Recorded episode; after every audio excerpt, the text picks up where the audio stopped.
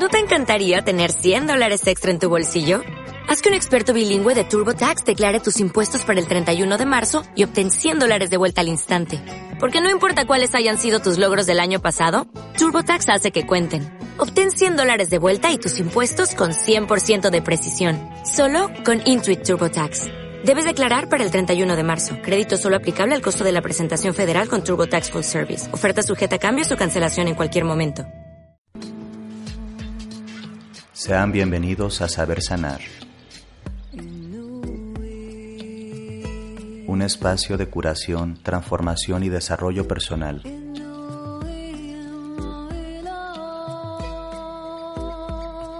Mi nombre es Cristian Ortiz y comenzamos.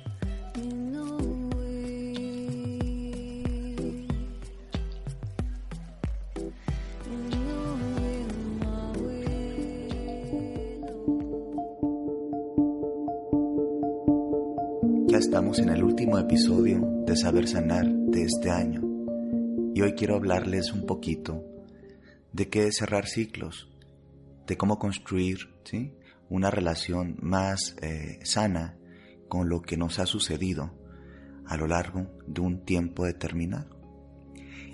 Al final del año las personas queremos cerrar mayoritariamente o concluir situaciones que hemos estado trabajando a lo largo del año. Mm, pueden ser temas laborales, pueden ser temas emocionales no resueltos y de otra índole. Un ciclo simplemente es eso, el conjunto de situaciones que hemos vivido que pueden ser agradables o desagradables en un tiempo determinado. Generalmente tiene ese ciclo una significación simbólica o que nosotros le damos. En nuestra sociedad es típico que este ciclo sea asociado al año gregoriano y a cómo están ordenadas nuestras vidas a lo largo de este año. Mm, para cerrar ciclos hay que entender que lo que buscamos hacer es realmente hacer una conclusión, no una evasión. Ser evasionistas, fantasiosos y en muchos sentidos hasta absurdos, pues no nos hace nada bien plantearnos situaciones como borrón y cuenta nueva y lo que sigue y lo que va, mm, no creo que sea muy sano. Más sano es empezar a trabajar con los aspectos interiores de lo que pasó en ese año. Y te quiero dar algunas propuestas sencillas que simplemente son eso. Son propuestas para no evadir, son propuestas para cerrar, son propuestas en muchas situaciones también para sanar. Uno de los principales consejos, ¿sí? Pues lo quiero empezar con una frase de Sigmund Freud que es recordar es la mejor forma de olvidar. Y aunque suena un poco contradictorio, este, es, esto es, es muy profundo. Recordar lo que hemos vivido a lo largo de este año ya tenga matices destructivos, constructivos, eh, agradables, desagradables es una forma de hacer recapitulación, revivir no desde un aspecto traumático y masoquista, sino desde un lugar consciente y lúcido que nos permite observar por dónde caminamos, qué partes del sendero de nuestra vida caminamos y qué cosas florecieron, qué cosas murieron, qué cosas se fueron, qué cosas llegaron.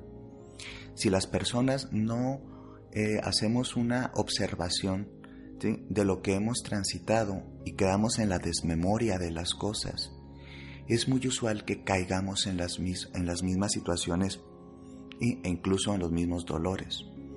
Entonces, recordar es como construir un pequeño espacio en donde vuelvo a nombrar lo que sucedió y elijo conscientemente si esto que sucedió lo quiero seguir preservando en mi vida ya es tiempo realmente de recordarlo para poder expulsarlo de, mi vida.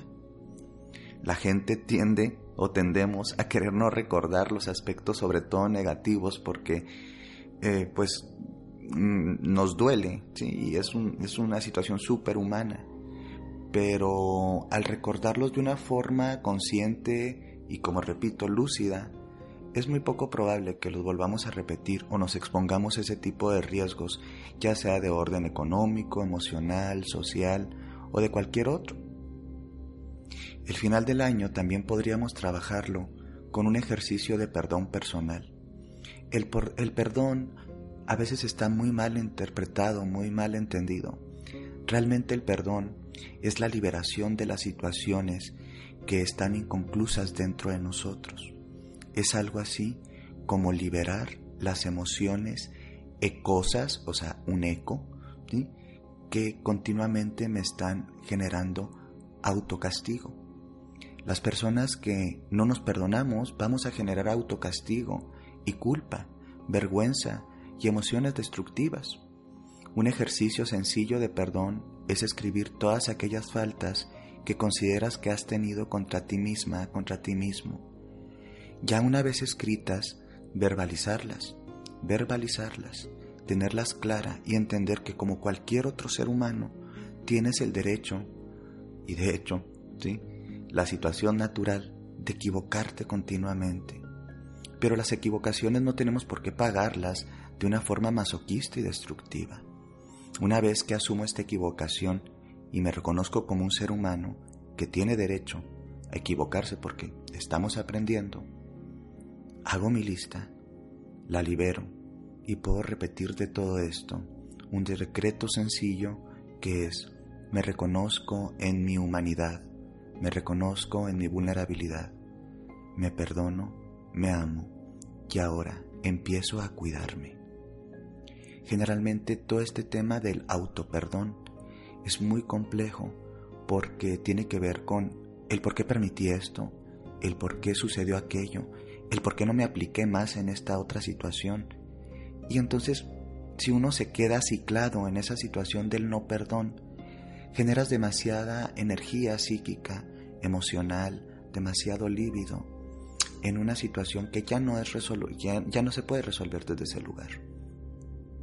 Una vez que perdonas, la sueltas y te propones una serie de metas realistas para no caer en esos problemas, en esas autoagresiones o en esas omisiones de cuidado. Otra forma como bonita y sencilla de trabajar ¿sí? nuestro cierre de ciclo, pues así como nos perdonamos a nosotros, es elaborar una serie pues de listas a quién tenemos que perdonar y qué situaciones tenemos que perdonar. Yo sé que a veces las personas no nos piden disculpas y se han equivocado o nos han tratado mal o a través de sus omisiones también han herido. La condición humana es muy compleja, las relaciones humanas son muy complejas y la realidad es que la mayoría somos medio analfabetas emocionales, entonces lastimamos a otros seres humanos. Perdonar no significa justificar, perdonar no significa tolerar que te lo siguen haciendo. Perdonar es finalmente eh, separarte de esta situación a nivel emocional y decir, ya no quiero, ya no elijo seguir sufriendo por lo que me hiciste, por lo que me hicieron. Entonces, puedes hacer a esta lista de personas o situaciones que te han lastimado y decretar de forma consciente y sobre todo dejarlo muy claro para ti que en este momento les retiras el poder para hacerte sentir mal o lastimarte. Ahora de nuevo eres dueña, dueño de tu poder. Porque cuando no perdonamos, ese otro, entre comillas, hasta de forma fantasmagórica, ¿sí? espectral, nos está vampireando energía, nos está vampireando nuestra capacidad de ser felices. Entonces a veces nuestro acto de sanación más bonito con las personas que nos han lastimado, aparte de perdonarlas para nosotros liberarnos, es generar la esperanza clara y el trabajo continuo para reconstruir lo que quedó herido y ser felices. De nada sirve el resentimiento y de nada sirve la crítica continua a esa persona. Jamás se tiene que justificar si fueron vejatorios o lastimosos sus tratos. Pero sí, en algún momento tienes que perdonar lo que es liberarlo, soltarlo y seguir adelante para no desgastarte a ti misma, a ti mismo. Hay situaciones, por ejemplo, muy claras en esto de cerrar el año, Y una de ellas que creo que también es importante, aparte de, perdonar y perdonarte, es de una otra forma ceder. Eh, ceder no lo digo desde claudicar o simplemente mandar al carajo algo. Eh, este ceder se refiere a entender que hay cosas que ya no vas a poder controlar, que en este ciclo tal vez trataste de controlar situaciones o personas y te desgastaste mucho y eso no fue justo, porque tu energía puede ser aplicada en procesos súper más fecundos y buenos para ti. Entonces es también saber qué cosas ya no van a cambiar, qué personas ya no van a cambiar, y a través de ese ceder y liberar el control, también tomar las decisiones adecuadas de quién alejarte y de quién o, o quiénes deben de estar en tu manada, en tu cercanía del corazón, en tu cercanía del alma.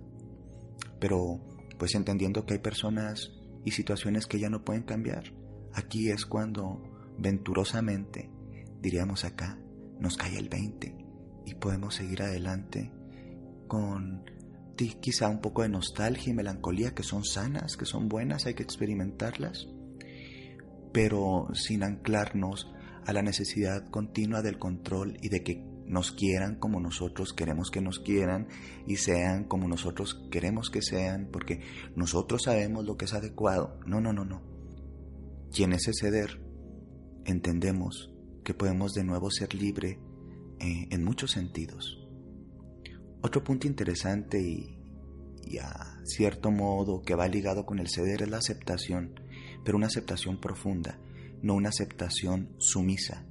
Aceptar es entender eh, que las otras personas son otros, que somos diferentes, que las situaciones fueron como fueron y que hay cosas que ya no podemos cambiar.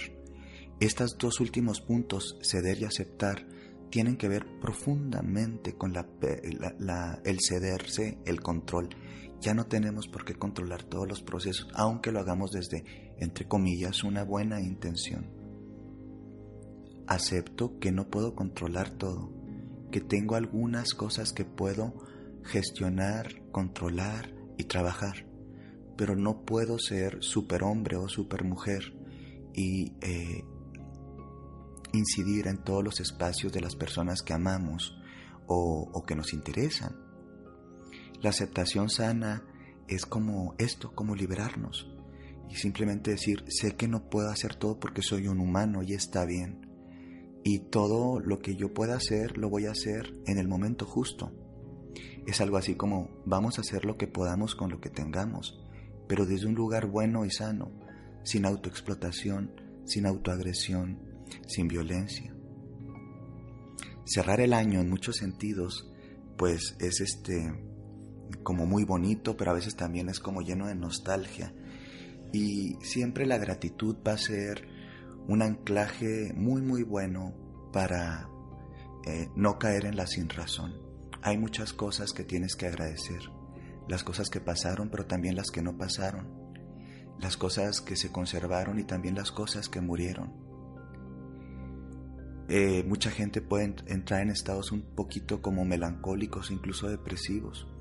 Entonces es importante hablar de lo que estamos sintiendo y no aislarnos en nuestro eh, como pretensión de siempre estar bien.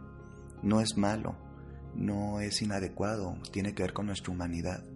En muchos sentidos, eh, algunas personas han dicho que diciembre es algo así como el domingo de las semanas, ¿no? diciembre es en muchos sentidos eh, este domingo del año donde mucha gente se confronta eh, con cosas que no se ha confrontado a lo largo de todo el ciclo. Recuerdo, por ejemplo, este cuento, el cuento de Navidad, que yo creo que la mayoría de las personas conocen, eh, y que tuvo muchas adaptaciones tanto en dibujos animados como en películas. Y a este personaje que era este tacaño y, y maloso, sí, porque estaba lleno de dolor y soledad. Eh, Scrooge eh, se le aparecían tres fantasmas, ¿no? Y un fantasma de las navidades pasadas, uno de los presentes y otro de las futuras. Y a mí me gusta hacer como esta dinámica de los tres tiempos que están representados en estos fantasmas. e invocar al final del año estos tres fantasmas en forma de recuerdos, como un ejercicio de visualización creativa y de remembranza, para ver de dónde venimos y qué ha pasado con nuestra vida, para ver dónde estamos parados y cómo estamos funcionando en el presente. Y basado en eso, para vislumbrar hacia dónde se puede dirigir nuestras vidas. Quizá hay cosas que no nos van a gustar y nos van a incomodar como en el cuento de Navidad, pero quizá también si tenemos la sabiduría y el corazón abierto de, de este viejo amargado Scrooge, podamos también hacer cambios y vislumbrar de forma más objetiva hacia dónde queremos dirigirnos. De todo corazón te deseo que tengas un hermoso cierre de año y que empieces un año lleno de luz, de bendiciones, de creatividad, de sanación. Te mando un abrazo muy grande y recuerda que soy Cristian Ortiz y puedes escucharme a través de los demás episodios de Saber Sanar. Luz y bendiciones.